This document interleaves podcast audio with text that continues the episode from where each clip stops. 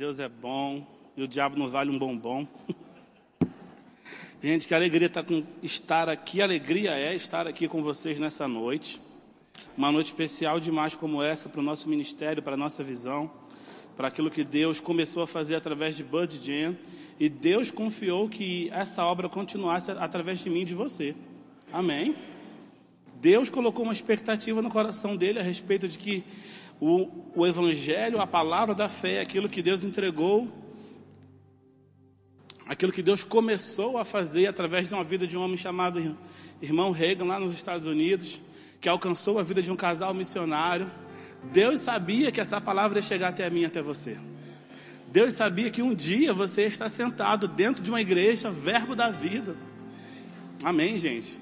Nós sabemos que o mundo está repleto de denominações e Deus ama os seus filhos em cada igreja, mas hoje é um dia da gente falar da nossa igreja, amém? Da nossa visão, daquilo que o Senhor escolheu como um caminho, como um trilho para que a gente pudesse andar. Né? Para quem não me conhece, mas como já foi dito, meu nome é Ronald, eu venho lá do Rio de Janeiro. Eu faço parte do corpo de professores e dos ministros da Igreja Verbo da Vida em Pedras de Guaratiba. Trago um abraço do meu pastor Edmilson, da pastora Aurinha para vocês. Ó, pastora. do pastor Edmilson, né? E da sua esposa Aurinha para todos vocês. Sabe, gente, eu assisti esse vídeo e na verdade eu ainda estou me recompondo, né? Porque existe uma gratidão no meu coração muito grande quando eu olho para a história de pessoas que abriram mão de tudo para servir ao Senhor. Sabe, a gente pode olhar assim, mas eu tenho certeza que você vai concordar comigo. É preciso ter muita coragem para fazer o que eles fizeram.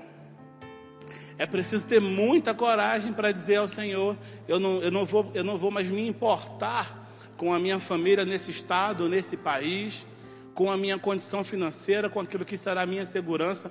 Eu vou depender de Deus completamente eu vou seguir uma instrução, eu vou me mudar de país sem saber falar o idioma daquela nação, crendo que Deus vai tocar no coração de pessoas lá para me assistirem, para me ajudarem, para me auxiliarem. E quando a gente olha para esse vídeo, para tudo que nós, como igreja, como ministério, já conseguimos alcançar no Senhor, isso me enche de gratidão.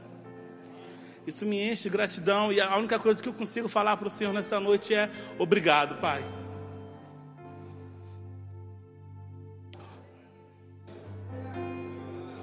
Obrigado não só por Bud, por Jen, mas tantas pessoas passaram pela minha vida para que eu pudesse estar aqui hoje.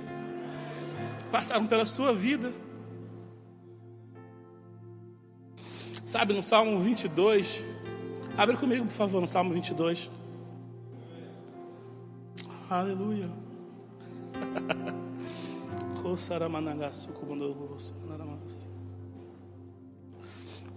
Salmo 22, o salmista Davi ele começa dizendo assim: Deus meu, Deus meu, por que me desamparaste? Essa palavra aqui no hebraico, ela é Eli, Eli, Lama, Sabactani. E a gente já escutou isso alguma vez, não já? Durante o momento onde Jesus está sendo crucificado, na hora nona, a Bíblia vai dizer no Evangelho de Lucas que Jesus fala essa expressão. E os judeus olham e falam assim: o que, que ele está fazendo? Ele está chamando Elias. Ou alguém que entendeu o que ele disse pode dizer assim: Ué, por que, que ele está falando? Deus meu, Deus meu, por que me desamparaste? Por que o filho, por que aquele que se diz o filho de Deus está proclamando uma palavra como essa? Sabe, mas as pessoas que estavam ao redor dele não entenderam que esse era mais um dos últimos atos de amor do Salvador para com a humanidade. Ronald, por que isso era uma manifestação do amor de Deus? Porque Jesus, com as últimas forças que restavam no seu corpo após a crucificação, ele cita um salmo. Ele cita o Salmo 22 para que aqueles judeus que porventura estivessem ouvindo prestassem atenção, se reconhecessem aquela passagem e fosse ler o que estava escrito, eles iam encontrar a resposta: aquele é o Filho de Deus. Jesus está dizendo assim: Deus meu, Deus meu, por que me desamparaste? E a gente sempre olha para essa passagem e pensa: nossa, Jesus no último momento de vida fala uma coisa dessa. Mas mais uma vez ele estava pensando em mim e em você. mais uma vez ele estava demonstrando o amor dele pela humanidade. Eu declaro que vai cair uma compaixão nos nossos corações nessa noite. Nós não vamos conseguir passar pelos perdidos da mesma forma. Sabe, Jesus ele olha para aquelas pessoas e ele fala: Deus meu, Deus meu, por que me desamparaste? Agora, se um judeu naquela época ele pegasse aquele salmo e ele abrisse, ele ia ver que estava exatamente tudo escrito o sofrimento e a vitória do Messias. No versículo 3 vai dizer: Contudo, tu és santo, entronizado entre os louvores de Israel. No versículo 18 vai dizer: Repartem entre si as minhas vestes, e sobre a minha túnica deitam sorte. Exatamente o que os soldados romanos haviam feito com Cristo. Já estava tudo escrito. Já estava tudo escrito. E mais uma vez o Salvador ele olha, ele pensa assim: eu vou dar mais uma pista, mais uma dica para vocês. Eu sou o Messias que vocês ainda estão esperando. Aleluia. Mas sabe o que é maravilhoso? Quando a gente vai olhar para a vitória do Messias, para aquilo que Cristo fez. E como eu falei, havia muita coragem no coração de Bud Jam para poder seguirem essa missão para poder aceitarem o convite de Deus para vir para o Brasil. Mas havia muita coragem sobre Jesus também para aceitar a missão de morrer pela humanidade. Eu não sei se você sabe, mas Jesus precisou crer que Deus o ressuscitaria dos mortos.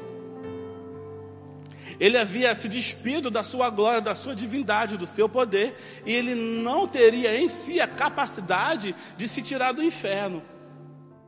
Ele sabia, eu vou morrer, mas eu creio que Deus Pai vai me tirar de lá. E aí no Salmo 22, no, no, final desse salmo, no versículo 22, ele vai dizer: Aos meus irmãos declararei o teu nome, cantar-te-ei louvores no meio da congregação. Sabe, o espírito profético que inspirou Davi a escrever esse salmo estava dizendo: O Salvador vai morrer, mas um dia vai haver um poder de ressurreição que vai tirá-lo daquele lugar de trevas. E ele fala aos meus irmãos, gente, isso está aqui na velha aliança. aos meus irmãos, a mim, a você. Ele fala: Eu vou declarar o meu nome aos meus irmãos, eu vou poder anunciá-los de novo, eu vou comprá-los com o meu sangue. Eu amo também o Salmo 16, quando ele vai dizer assim: tu me farás ver os caminhos da vida. Ele está falando de ressurreição. Ele está falando, eu sei que você não vai deixar com que o meu corpo experimente a corrupção. Ele está falando, eu sei que você não vai deixar o meu corpo apodrecer, se decompor na morte, porque eu creio que o Deus que me enviou a essa terra vai completar a obra que me foi dada. Ei, Deus começou uma obra nessa cidade. Deus começou uma obra na sua vida especificamente. A Bíblia fala que nós somos o edifício de Deus. Deus começou a fazer algo através de você, e sabe de uma coisa? Deus vai completar. Deus vai completar todas as coisas. Meu Deus, irmãos, eu estou muito grato nessa noite. Eu estou muito grato ao meu Senhor. Sabe por quê? Porque um dia eu acordei pela manhã eu estava indo para minha escola e eu passei em frente uma porta de igreja vazia. Aquela igreja estava fechada há muito tempo, mas na porta da, daquela igreja tinha um versículo escrito: Buscai o Senhor enquanto se pode achar, invocai-o enquanto há tempo. E aquela palavra ficou no meu coração, mesmo eu sendo ímpio. Todos os dias no meu caminho eu passava por aquela palavra. E a gente pode pensar que às vezes o que a gente faz é muito pequeno para alcançar alguém, mas deixa eu te falar uma coisa: não menospreza o poder de uma semente. Não menospreza um bom dia inspirado que você dá para alguém no trabalho. Não menospreza um versículo que você fala para alguém no momento de dificuldade. Aquela palavra ficou no meu coração e eu fiquei, que coisa engraçada, buscar a Deus enquanto se pode achar, como assim? Sabe, a minha vida foi caminhando e um dia de fato eu conheci o Senhor, um dia de fato eu me encontrei com Ele. Sabe, eu tenho certeza que a minha vida foi transformada da mesma forma que a sua foi quando você se encontrou com Ele. Agora, nós estamos num dia como o dia de hoje para nos relembrarmos de que o nosso dever é compartilhar essa salvação. O nosso dever é multiplicarmos isso. Sabe, eu estava olhando o vídeo e a gente passou por tantos países, por tantas nações com pessoas que não fazem ideia de que o nosso Deus existe. E o pior de tudo, elas levantam, deitam, dormem, acordam todos os dias, achando que elas estão no caminho certo. E cada dia mais que passa para mim, para você, é um dia a menos para se encontrar com o nosso Senhor. Mas para eles é um dia a menos para viverem uma eternidade separados de Deus. E o quão sério é o ministério da reconciliação que Deus entregou a mim e a você. Deus confiou, gente, olha que impressionante. Deus Todo-Poderoso confiou à humanidade o, de, o dever de pregar o Evangelho. Não é um papel, é um dever, é uma obrigação. O ID não é um conselho, é uma ordem, amém? Não é se você estiver afim você prega, não. É a sua vocação, é o seu dever pregar o Evangelho. Aleluia. Abre comigo em Marcos 16, Marcos 16, no, cap... no versículo 15. Marcos 16, no versículo 15, Jesus vai falar assim para os seus discípulos: E disse-lhes: Ide por todo o mundo e pregai o evangelho a toda criatura. Quem crer e for batizado será salvo, quem, porém, não crer será condenado. Estes sinais hão de acompanhar aqueles que creem. Em meu nome expelirão demônios, falarão novas línguas, pegarão em serpentes, e se alguma coisa mortífera beberem, não lhes fará mal se impuserem as mãos sobre os enfermos, eles ficarão curados. Aleluia. O que eu acho mais maravilhoso a respeito da grande comissão é: Jesus fala, vocês vão pregar o Evangelho, mas se vocês crerem, sinais vão acompanhar vocês. Isso tem um pouco a ver com o que eu quero falar nessa noite. Você sabe que o Evangelho ele é uma totalidade, um resumo da obra que Cristo fez na cruz. Mas não existe evangelho sem poder. Me dá um amém. Aleluia. Cristo andou pela terra ensinando, pregando e curando e fazendo bem e expelindo demônios e libertando pessoas. E a gente vive hoje uma realidade onde a gente conhece o que a palavra fala, a gente sabe que aquilo é verdade, mas muitas vezes falta uma consciência de que aquilo é verdade na minha vida. Se eu perguntar para você, Deus é bom? Você vai falar sim, Deus é bom. Mas nós precisamos entender que Deus é bom para mim. Deus é bom para você, amém? E Deus tem o desejo de operar coisas através de você. Assim como Deus tem um desejo de operar coisas através de mim. E eu creio que nessa noite, além de uma compaixão que vai ser derramada no nosso coração, nós seremos capacitados, uma carga de poder vai cair sobre essa igreja. Sabe? A expectativa no coração de Deus não é que a igreja dos últimos dias seja uma igreja morna, uma igreja estática, ou uma igreja que avança devagar. Não, não nós teremos um avivamento em tempo recorde nas nossas igrejas. Ronald, como que isso vai acontecer? Palavra e poder, gente. Sabe, a palavra de Deus, ela é o trilho pelo qual a unção pode se mover, pelo qual o Espírito Santo pode alcançar as pessoas. Você vai poder falar para alguém assim: olha só, Jesus te ama, mas a pessoa vai falar assim: mas o meu pé está inflamado. Eu vou poder falar: Jesus também te cura. Amém, gente. Você vai poder falar para alguém assim: Jesus te ama. Ela vai falar, mas eu estou com fome. Eu vou falar: Jesus também te sacia. Eu tenho como ajudá-lo. Você entende que é uma coisa que envolve todas as áreas da nossa vida. Não vai ficar nada de fora. Repete comigo: não vai ficar nada de fora. A obra que Deus vai continuar fazendo através da igreja nesse, nesse estado, nessa cidade, vocês não vão deixar nenhuma área de fora. De forma que assim que as pessoas chegarem aqui, aquilo que elas precisaram, elas vão poder receber. Se for instrução, vai ser instrução. Se for alimento, vai ser alimento. Se for cura, vai ser cura. Se for libertação, vai ser libertação. Se for restauração, vai ser restauração. Nada vai ficar de fora.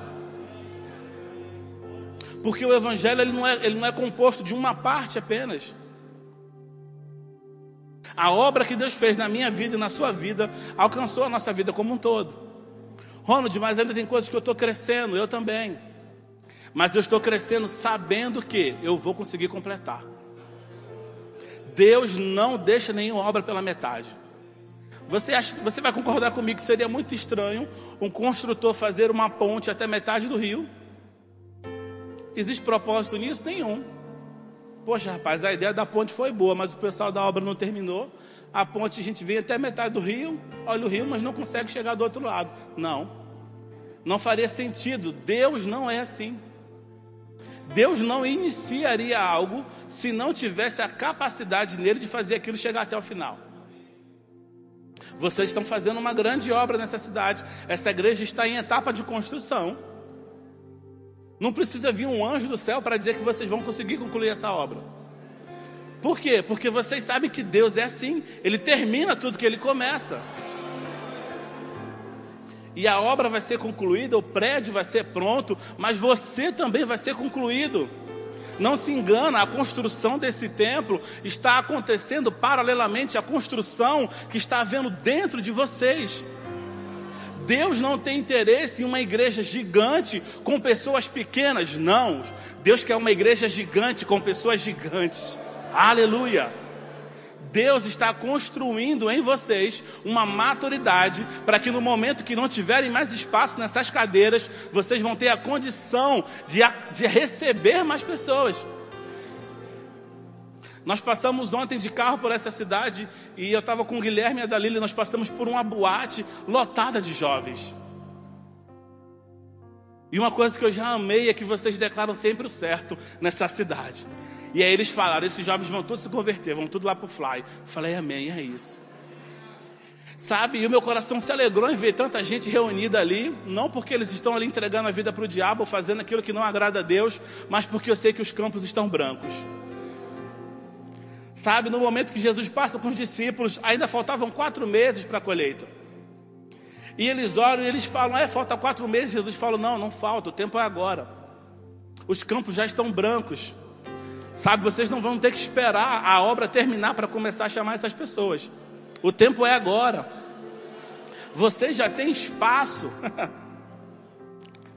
Vocês já têm espaço. Isso me lembra da passagem daquela viúva onde o profeta vai falar para ela: você vai, você vai chamar os teus filhos e você vai pegar vasilhas, não poucas, muitas vasilhas. Traga elas para cá, feche a sua porta e comece a derramar o azeite sobre elas. Enquanto havia espaço, havia azeite. Enquanto havia capacidade de expansão, Deus não parava de derramar o seu poder, a sua unção. E vai ser assim com vocês. Enquanto tiver espaço físico, Ronald, não. Enquanto tiver espaço em vocês.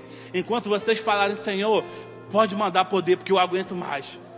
Senhor, pode derramar a sua unção porque eu aguento mais. Enquanto tiver espaço no templo que é você, Deus não está economizando unção no céu. Deus não está economizando dons espirituais no céu. A pandemia não enfraqueceu Deus, o coronavírus não deixou Deus incapaz de operar. Você sabia que o mesmo Deus que cura câncer, ele também cura Covid? Aleluia.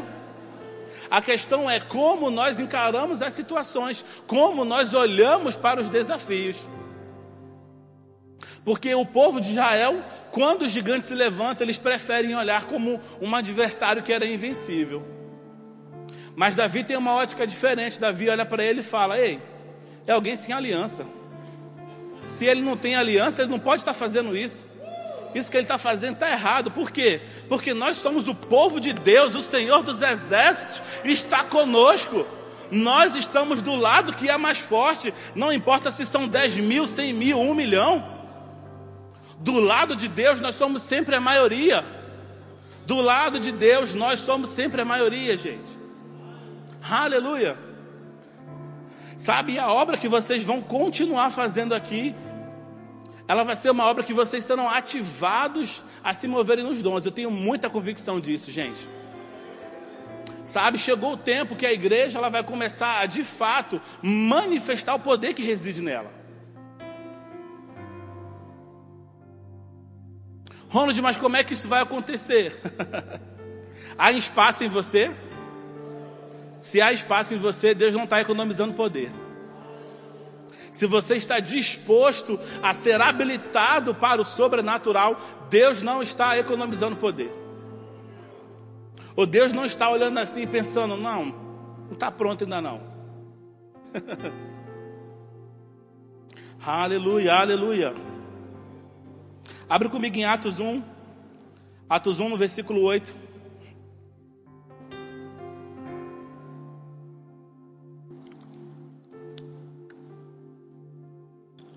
Atos capítulo 1, no versículo 8.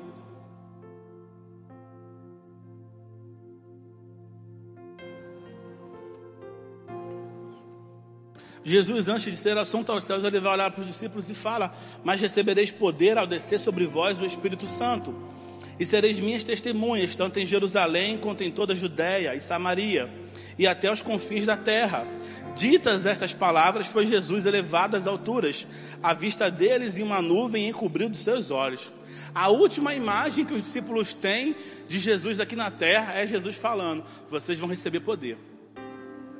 Por quê? Porque vocês precisam cumprir um chamado, vocês precisam expandir o evangelho, mas esse evangelho não vai se basear apenas naquilo que vocês falam. Embora o que a gente fala, embora a palavra seja a base e a regra para tudo, mas após o que vocês falarem, algo vai acontecer.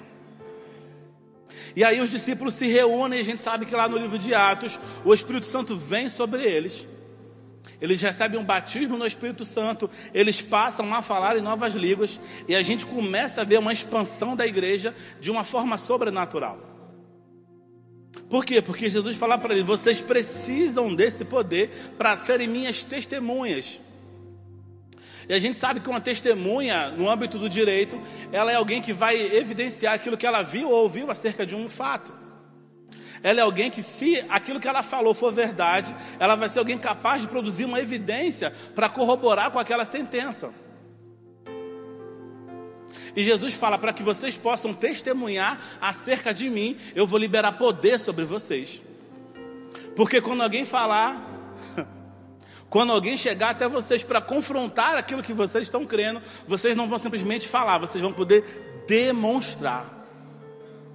Aleluia. Meu irmão, se você não crê nisso aí, não tem problema não, você só não vai viver. Mas eu decidi fazer uma coisa. Eu decidi olhar para essa Bíblia que eu tenho, lê-la e acreditar que o mesmo Deus que fez no passado pode fazer ainda hoje. Ah, Ronald, mas eu, eu acho que Deus não opera mais milagres. Eu sinto muito, você não vai viver. Mas Deus não vai deixar de ser Deus porque você não crê em alguma coisa. Aleluia. E sabe, irmãos, eu tenho vivido uma vida entregue ao Senhor consagrado e eu não estou satisfeito com tudo que eu já experimentei de Deus. Eu sei que Ele tem mais. Eu sei que Ele tem mais, irmãos. Sabe, quando a gente olha para um dia como esse, verbo da vida de missões, e a gente olha para continentes, para países que as pessoas não fazem ideia de que elas foram salvas, eu fico pensando, Senhor, se eu sou doido por você, eu preciso ser mais. Se eu já oro, eu preciso orar mais. Porque, irmãos, talvez você não vá de fato, como a gente sempre fala, mas você pode ser alguém que Deus prosperou para contribuir financeiramente falando. Mas você pode ser alguém também que Deus vai ungir para você ser um intercessor fiel desses lugares. Você sabe que assim como o seu dinheiro pode chegar a qualquer lugar do mundo, a sua oração também. No ano de 2014, eu estava numa conferência de ministros lá em São Paulo. E a gente teve um momento de oração pela manhã com o Maneco, e o Maneco dividiu aquele, aquele povo em dois grupos. Ele falou: Eu quero que fiquem do lado de cá as pessoas que vão orar pelo Oriente Médio, Afeganistão, países árabes. E eu quero do lado de cá as pessoas que vão orar pela Angola e alguns países da África. E eu me direcionei para aquela parte do Oriente Médio. E o Maneco falou: Nós vamos orar, porque eu percebo que há um, um espírito de intercessão sobre nós. E nós começamos a orar em 2014, começamos a orar sobre aquele, sobre aquele povo, sobre aquelas pessoas. E de fato, uma intercessão tão forte tomou conta de mim. Eu comecei a chorar, a chorar no chão. E de repente eu comecei a sentir uma dor muito forte dentro de mim. E quando eu abri os meus olhos, eu não estava mais naquele, naquela sala de oração em São Paulo. Eu estava dentro de uma banheira no Oriente Médio, numa casa completamente destruída. E tinha uma mãe com seu bebê naquela banheira chorando muito, com muito medo de ser morta. E eu não entendia as palavras que ela falava, mas eu sabia que ela estava orando a Deus para salvar a vida dela. E de repente, homens armados entram naquela casa, eles chegam até o banheiro onde aquela mulher está, eles apontam as armas para ela, eles gritam um monte de coisa que eu não entendo para elas, mas eles saem e aquela mulher ficou viva. E no momento que eu estava em línguas, orando, chorando, em prantos no chão, o Senhor me mostrou: a sua oração acabou de salvar essa mulher. Sabe, então nós precisamos estar à disposição do Senhor. Pai, o que, que você quer de mim? Você quer que eu vá, eu vou. Você quer que eu invista, eu invisto. Você quer que eu ore, eu vou orar. Mas eu não vou orar de qualquer maneira, não. Eu vou dar tudo de mim nessa oração. Ainda que seja necessário eu sentir a dor e o sofrimento daquelas pessoas, eu vou entrar nessa brecha. Aleluia.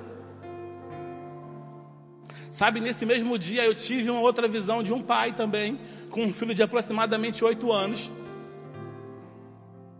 E o Senhor me falou o nome dele, o nome dele era Niraj. Ele estava na mesma situação, orando, porque ele era cristão naquele lugar. E ele estava da mesma forma, com medo de ser morto lá. Por que, que o ministério não divulga a foto daquele missionário que está na Jordânia? Porque é perigoso para ele, naturalmente falando, a gente sabe disso.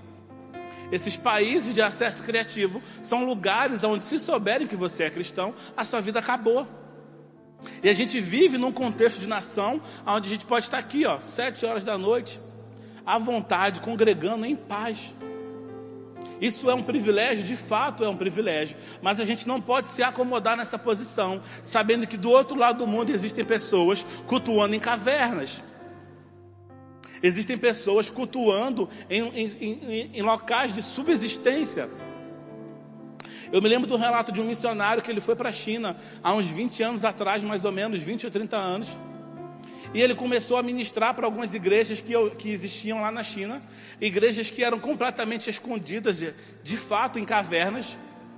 E ele falou: Eu cheguei para aquela igreja e as pessoas me levaram lá para dentro, um lugar quente, abafado, ruim de respirar, e falaram assim: a gente está muito feliz que o senhor está aqui, missionário, um missionário americano.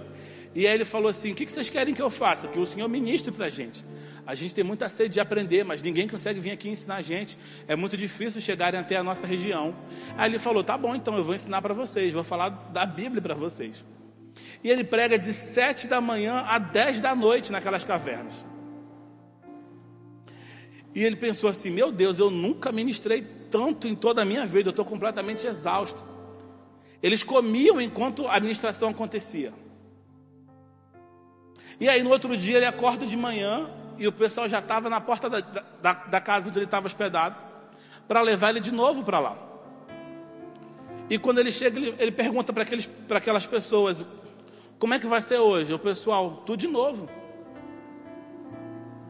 Por quê? Porque naquele povo havia uma necessidade, uma sede de receber qualquer alimento. E ele falou: Rapaz, o tempo que eu passei na China, eu não conseguia fazer outra coisa senão pregar para aqueles crentes. Pouquíssimos tinham exemplares da Bíblia. Pouquíssimos, pouquíssimos, pouquíssimos. Rolava quase briga para ver quem ficava com a Bíblia na hora de ler a palavra durante o culto. Mas sabe, Deus não deixa de ser Deus ainda num ambiente desse. E nós que estamos aqui com um ambiente completamente confortável, favorável ao Evangelho, nós não vamos nos eximir da nossa responsabilidade. Sobre mim você pesa um chamado: ide e pregai o Evangelho. Ide e contribua com o Evangelho. Ide e ore pelo Evangelho. Amém, gente? Abre comigo em 1 Tessalonicenses capítulo 1, versículo 5. 1 Tessalonicenses capítulo 1, versículo 5. O apóstolo Paulo vai dizer: Porque o nosso evangelho não chegou até vós tão somente em palavra, mas sobretudo em poder no Espírito Santo e em plena convicção. Assim como sabeis ter sido o nosso procedimento entre vós e por amor de vós. Sabe, eu amo isso aqui. Ele está dizendo: aquilo que nós levamos para vocês acerca do Evangelho não chegou somente em palavra, mas em poder, sobretudo, no Espírito Santo. Gente, a gente precisa dar espaço para o Espírito Santo agir. Me dá um amém, por favor. Aleluia. Ronald, o que você está querendo dizer com isso? Se coloca à disposição dele. Quando? Em todo momento, no seu devocional, na sua casa, na sua oração, no seu trabalho, na igreja principalmente, amém? Às vezes nós viemos para a igreja de uma forma tão automática, porque a gente já sabe como vai acontecer, a gente sabe que vai chegar, vai ter os louvores, depois vai parar, vai ter o aviso, não é assim? Depois vai vir um pregador e depois vai ter uma oração, vai ter um apelo. E a gente já vem com aquele, aquele modelo na cabeça que tem que ter para a gente ter uma ordem no nosso culto. Mas você não pode deixar com que o modelo te prenda. Por quê? Porque o culto é do Espírito Santo, gente. Se um dia o pastor de vocês chegar aqui e ele não quiser pregar, ele quiser só orar pelas pessoas. Aí você vai falar, pô, o pastor nem pregou hoje. Mas o Espírito Santo conhece a necessidade de cada um. Sabe, e uma coisa que eu gosto de falar é: a disposição do Espírito Santo ela é imediata. Se você acordar e falar pela manhã assim, Senhor, me ajuda, Pai, eu quero ganhar alguém para você hoje. O Espírito Santo não vai falar não para você. Ele não vai dizer, ah, hoje é domingo, hoje as pessoas estão cansadas do trabalho. É melhor a gente pregar amanhã. Na hora que você falar, Espírito Santo, eu, tô, eu, tô, eu estou à sua disposição. Ele vai falar, se ele fosse, se você estivesse no Rio de Janeiro, o Espírito Santo falaria para você, então já é. Se você está afim de trabalhar, então já é. Então a gente vai para cima. Por quê? Porque dentro do coração de Deus só pulsa uma coisa: vidas. Amém. Dentro do coração de Deus, Ele está com expectativa em alcançar as pessoas que estão lá fora, em transformá-las da vida delas, assim como Ele tem feito e operado na sua. Então a gente precisa entender que dentro do nosso chamado existe uma parceria com o Espírito Santo nós não conseguiríamos cumprir o ID sozinho. Nós precisamos dar espaço para o Espírito Santo agir em nossa vida. Isso é uma coisa até estranha de falar, né? Porque nós sabemos que ele habita em nós, mas eu percebo que algumas pessoas, às vezes, elas fazem do templo delas, que é o corpo delas, a prisão do Espírito Santo. O templo é um lugar onde o Deus do templo é louvado. O templo é um lugar onde aquele Deus ele recebe honra, louvor e glória. Então a nossa vida precisa fazer isso. Então a sua vida, você é o templo do Espírito Santo. Você não é a cadeia dele. Amém. Ronald, o que você quer dizer com isso? Quantas vezes a gente está em algum ambiente a gente percebe por dentro daquela direção? Ei, vai lá falar com essa pessoa. E a gente fala, eu não, não conheço ela. Quando você faz isso, você está travando o mover do Espírito. Porque imagina se a pessoa que te alcançou para Jesus tivesse essa mesma intenção. Sabe, quem me ganhou para Cristo foi um amigo no colégio, que me perturbava e me perturbava para ir à igreja. Mas imagina se depois que eu me converto, eu fico alguém medroso, tímido. Não, não, não, não. Existe uma coragem que vai nos capacitar, vai nos impulsionar a pregar o Evangelho. Ah, mas e se a pessoa não aceitar? Mas você plantou uma semente. Não despreze o poder da semente. Irmãos, uma parede pregou para mim por mais de um ano. Uma parede de uma igreja fechada. Não tinha nenhum crente ali. Eles fecharam a igreja, mas a parede continuou com um versículo ali. E todas as vezes que eu passava, eu lia. Todas as vezes que eu passava, eu lia. Aleluia. Abre comigo em 1 Coríntios 2, no capítulo 4, a gente vai começar a encerrar. 1 Coríntios capítulo 2, a partir do versículo 4. Vai dizer: A minha palavra e a minha pregação não consistiram em linguagem persuasiva de sabedoria, mas em demonstração do Espírito e de poder. Aleluia. A minha palavra e a minha pregação não consistiram em linguagem persuasiva de sabedoria humana, mas em demonstração do Espírito de poder. O apóstolo Paulo está dizendo: Eu preguei para vocês a palavra, mas vocês viram o poder de Deus agindo também. Sabe, Sinop vai ver o poder de Deus agindo através da sua vida. Levanta suas mãos. Quem aqui está disposto a receber algo de Deus nessa noite? Uma capacitação de Deus.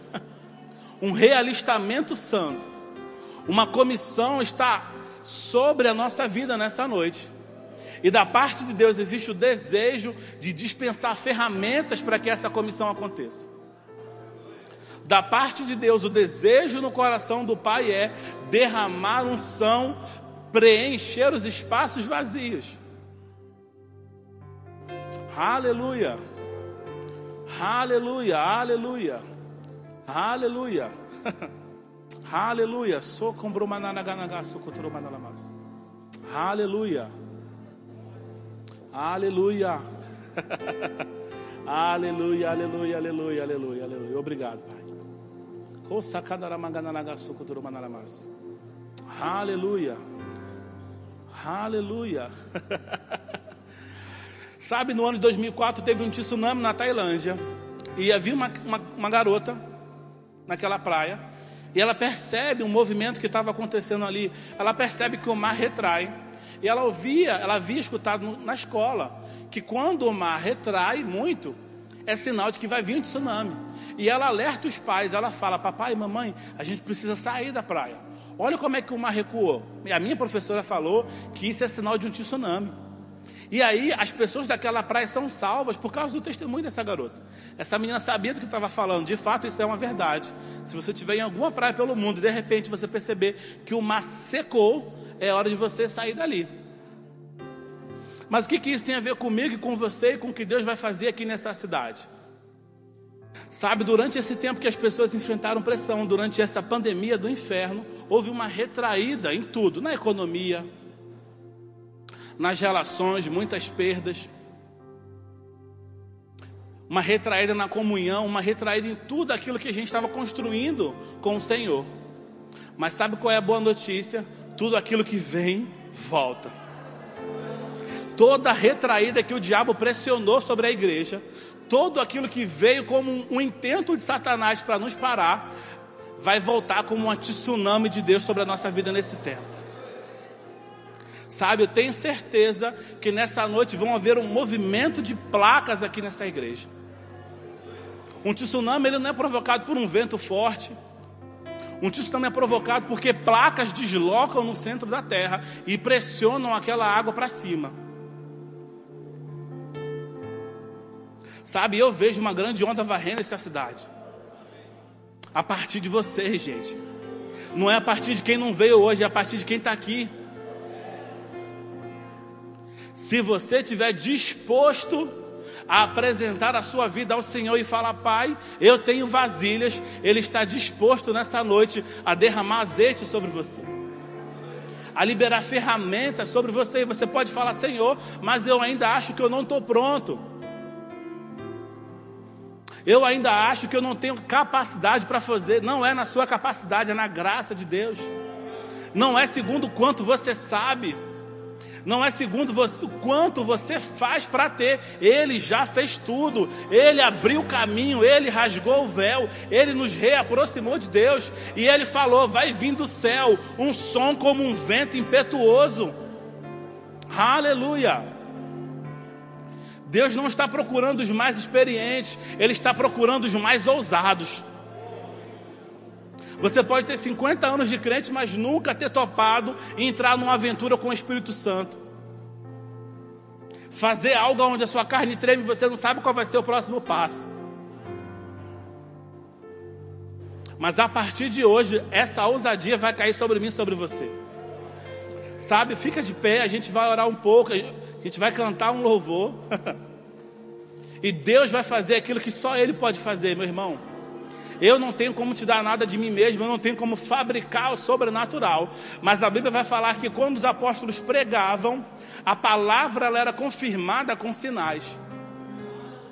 Sabe, nós falamos sobre uma compaixão, nós falamos sobre um, um id do Senhor e nós falamos sobre uma disposição de Deus para derramar poder sobre você, para você cumprir essa grande comissão. Então, enquanto a gente estiver adorando, cantando, exaltando ao Senhor, fica pronto, porque a mão de Deus é maior do que a minha. Ela pode te alcançar aí onde você está.